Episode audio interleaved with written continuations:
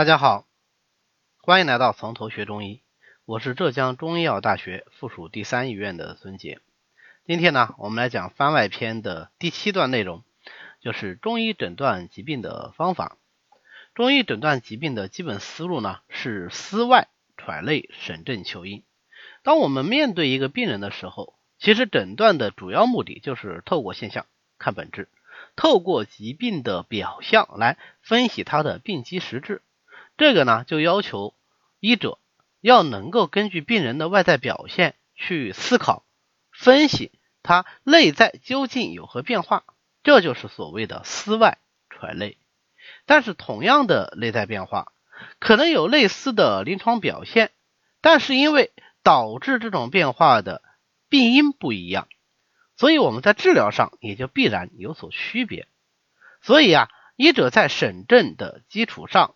在思外揣内的基础上，还必须要详求治病之因，以图诊治无失啊，获得最佳的治疗方案。这个就是所谓的审证求因。我们医生获取病家各种信息的手段，总结起来也无非就是望、闻、问、切这四种，合称四诊。望是通过眼睛看，闻是用。耳朵听，鼻子嗅，问是开口问，切是用手来进行触摸。四诊所能获取的信息各有特点，相互之间虽然说有所重合，但它不是能够完全替代的。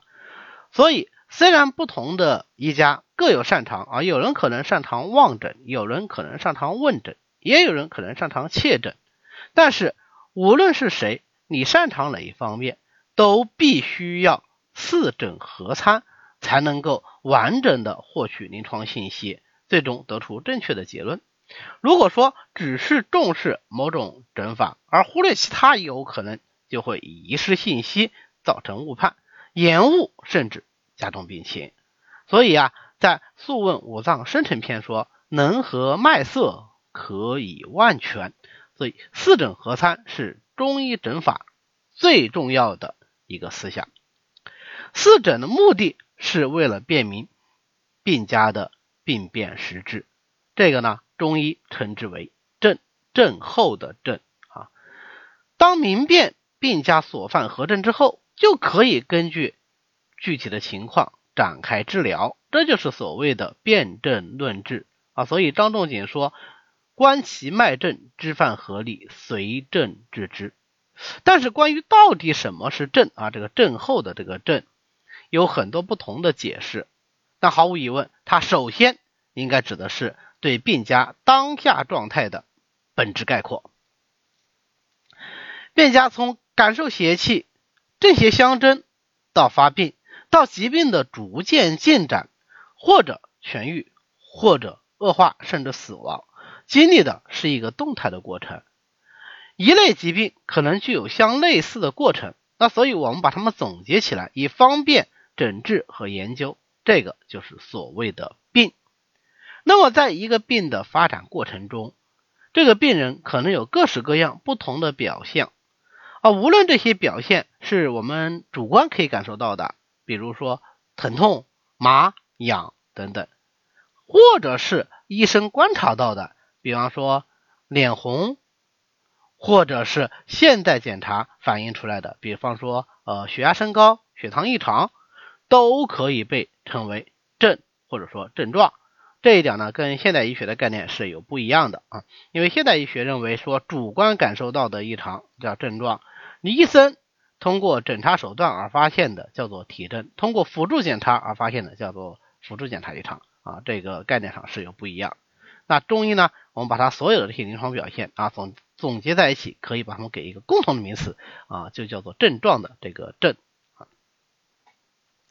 那么，当病家就诊的时候，医生通过四诊，完整的收集所有的这些症状、临床表现以后，进行综合分析，就能够判断出来啊，病家当时所处的状态。这个就是所谓症候的这个症。随着时间的推移，我们可以想见，每分每时每秒，这个病人的症啊症候的这个症是不是都在发生变化呀？但是呢，只有当这个变化足够大的时候，大到说它基本的病因病机已经都发生了变化的时候，我们才把它视为另外一个症。病情变化的越快，那么这个症的演变是不是也就越快呀？好，最后总结一下，症状是疾病的表现，而症候则是对当下所有症状的概括。疾病呢是无数个症候的集合。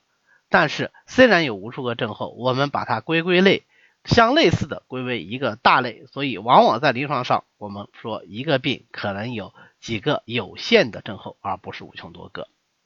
辨证呢，就是说我们要辨清楚这个病人当下的症候，也要辨清楚当下这个症候的来龙去脉，什么病因导致的，将会发生怎样的变化，下一步。将可能往何处去，这样才能很好的指导治疗。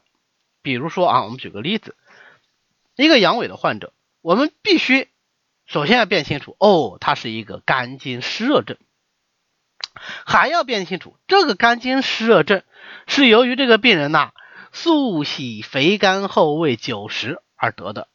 我们更要明白，既然这个病人素喜肥甘厚味久食，就必然会伤中焦脾胃。我们现在因其湿热又要治以清利，那是不是脾胃就更加容易受到损伤，容易出现脾虚不运啊，生湿反而加重病情。所以呢，我们就要先给他清利，兼顾脾胃，等湿热之邪进去以后呢，再调补中焦，以收全功。好。关于中医诊断疾病的方法，我们今天就讲到这里，咱们下回再见。